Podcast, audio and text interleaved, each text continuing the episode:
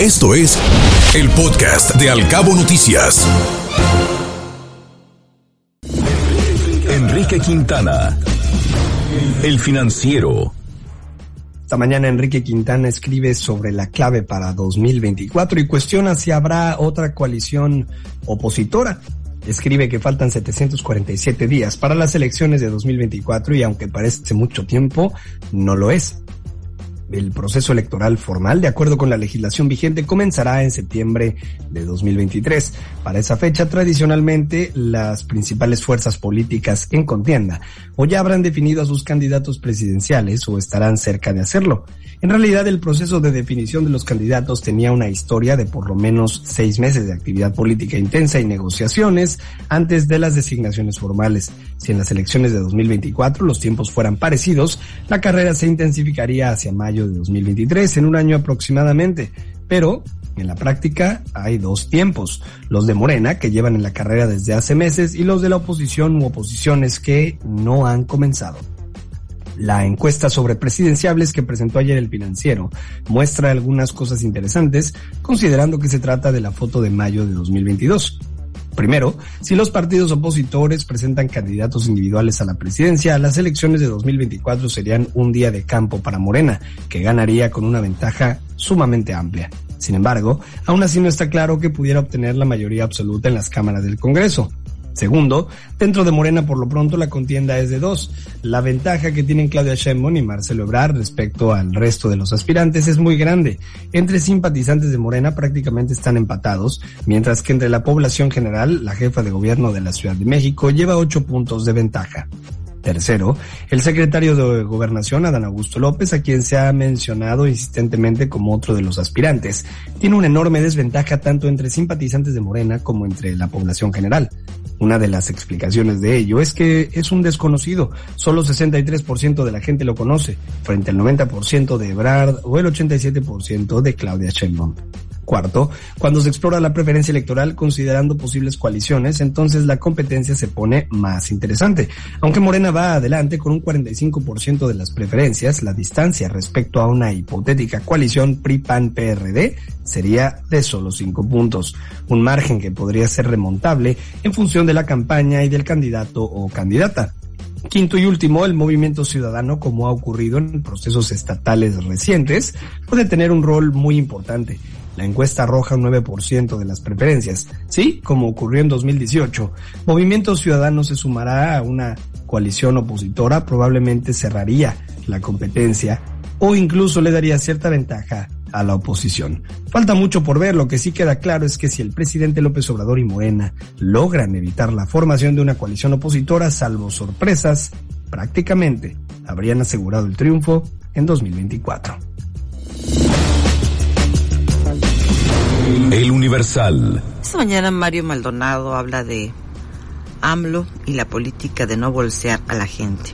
El presidente López Obrador volvió a desautorizar a una integrante de su gabinete, a la secretaria de Economía, Tatiana Cloutier, por tener la arrogancia de sentirse libre, como lo ha dicho en ocasiones anteriores, y publicar en el Diario Oficial de la Federación la NOM 236 para verificación físico-mecánica de los autos.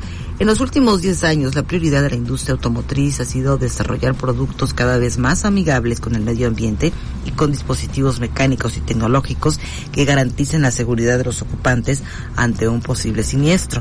El tema ha sido impulsado también por los gobiernos de casi todos los países quienes exigen a las armadoras, mediante marcos jurídicos y normativos, productos de última generación para su población, siempre bajo la premisa de que sus ciudadanos son de primera, por lo que deben tener acceso a vehículos de la misma categoría. Sin embargo, en México las cosas se mueven de forma diferente. Ayer el presidente puso en duda la aplicación de la norma oficial mexicana, la NOM 236 SE 2021, que entraría en vigor en noviembre con el objetivo de garantizar el buen estado físico mecánico de los vehículos particulares con más de cuatro años de antigüedad, es decir, aquellos que representan un riesgo para la vida e integridad de automovilistas y transeúntes por operar con fallas no visibles a simple vista. Las cifras estadísticas aquí no son las más precisas ni las más actualizadas, pero basta con echar un vistazo al último anuario estadístico de colisiones en carreteras federales la edición 2020, por percatarse de que el gobierno debe tomar acciones para proteger a su población de los accidentes fatales, sobre todo si la infraestructura carretera es un rubro que todavía deja mucho que desear.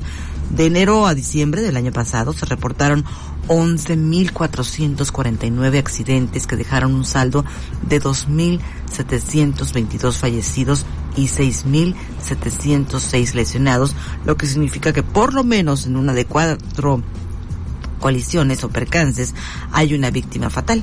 Los esfuerzos para revertir estas tendencias han sido comunes en gobiernos anteriores. En el sexenio de Enrique Peña Nieto se comenzó la aplicación de una modificación a la NOM 194 relacionada con los dispositivos esenciales de seguridad en los vehículos nuevos que terminó con el reinado y la presencia en el país del famoso Nissan Suru, considerado en sus últimos años como un vehículo de alto riesgo para sus conductores. En este caso, la seguridad afectó el precio de la oferta automotriz, como impactaría también económicamente una revisión que rechaza el presidente en turno con costos calculados en 900 pesos bianuales. Así la NOM, que fue diseñada y aprobada desde la Secretaría de Economía, pero que era aparentemente desconocida por el presidente, no va a ser una realidad, o por lo menos no como se publicó en el diario oficial de la Federación. Trascendió. Milenio esta mañana trascendió de Milenio, nos habla de que dos instituciones autónomas, el INAI y la UNAM, salieron a responder por alusión directa a sus áreas en temas del debate público. El instituto, encabezado por Blanca Lilia Ibarra, aclaró que acatará la decisión de la Corte para dejar cerrados los contratos sobre vacunas por la pandemia, pero expresó su desacuerdo en que se reserve por seguridad nacional.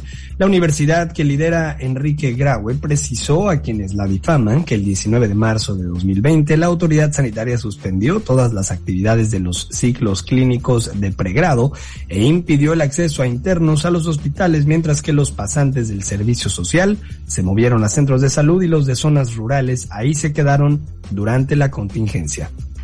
Trascendió también que a propósito de la Corte, después de la visita del ministro presidente Arturo Saldívar al penal de Santa Marta Catitla para conversar con internas la semana pasada, las artesanías que ellas fabrican se comenzarán a comercializar en el vestíbulo del máximo tribunal. También trascendió que este martes el coordinador de Morena, Ricardo Monreal, presentará su nuevo libro, El Senado de la República, Panorama General de su Historia, con el que busca describir ese proceso hasta 2024 cuando se cumplen 200 años de la instalación de esa Cámara, el Congreso y la primera Constitución. La cita es en las instalaciones del Instituto Nacional de Administración Pública. Frentes políticos. Excelsior. El llanero solitario. Detenido en febrero del 2020 en España, luego de varios meses prófugo, Emilio Lozoya, exdirector de Pemex, paga solo una deuda social que le tiene privado de la libertad. En el proceso se ha involucrado a miembros de su familia.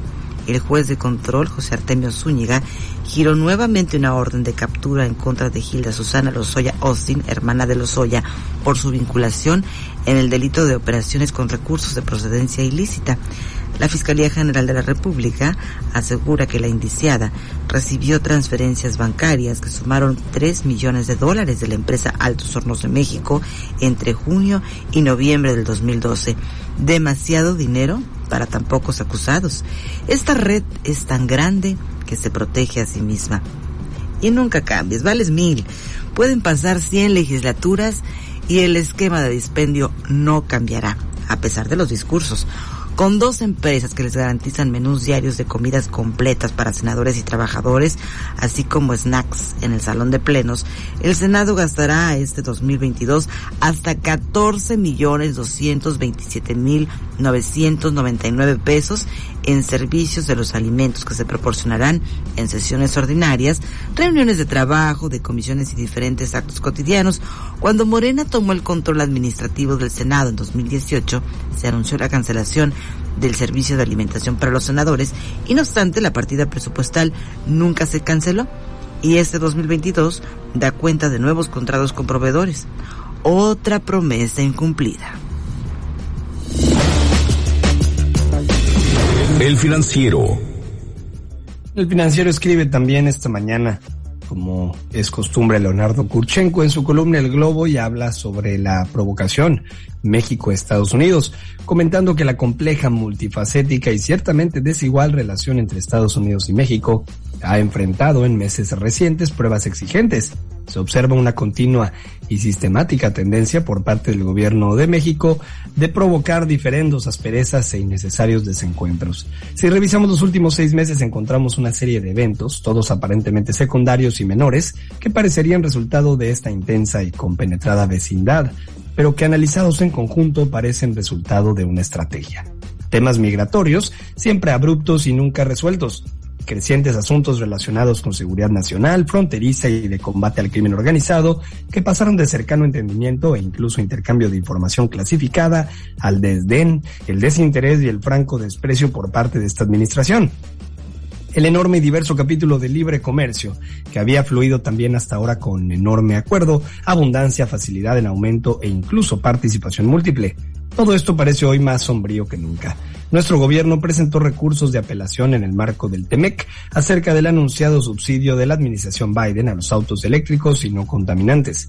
La insistencia en torno a la fallida reforma eléctrica provocó amplias controversias con inversionistas y empresas estadounidenses a quienes se les empezaron a cancelar derechos y prerrogativas de la ley vigente, como generar energía limpia con acceso a la red o en algunos casos operar plantas eólicas y fotovoltaicas.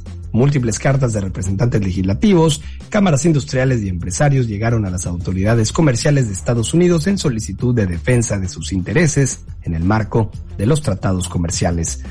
Andrés Manuel López Obrador parece provocar continuamente a Estados Unidos sin justificación ni necesidad alguna, con resultados aún por manifestarse, pero algunos ya a la vista como el distanciamiento, la desconfianza y sin duda la creciente preocupación de Washington por nuestra errática política regional de seguridad interna y de nulo impulso a la inversión y el comercio internacional, si a eso agregamos la persecución y muerte de periodistas, la degradación del Estado de Derecho y la continua amenaza a las instituciones autónomas del Estado, ofrecen en conjunto una imagen grave del deterioro de la democracia en México.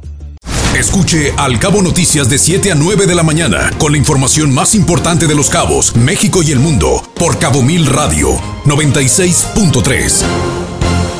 Siempre contigo.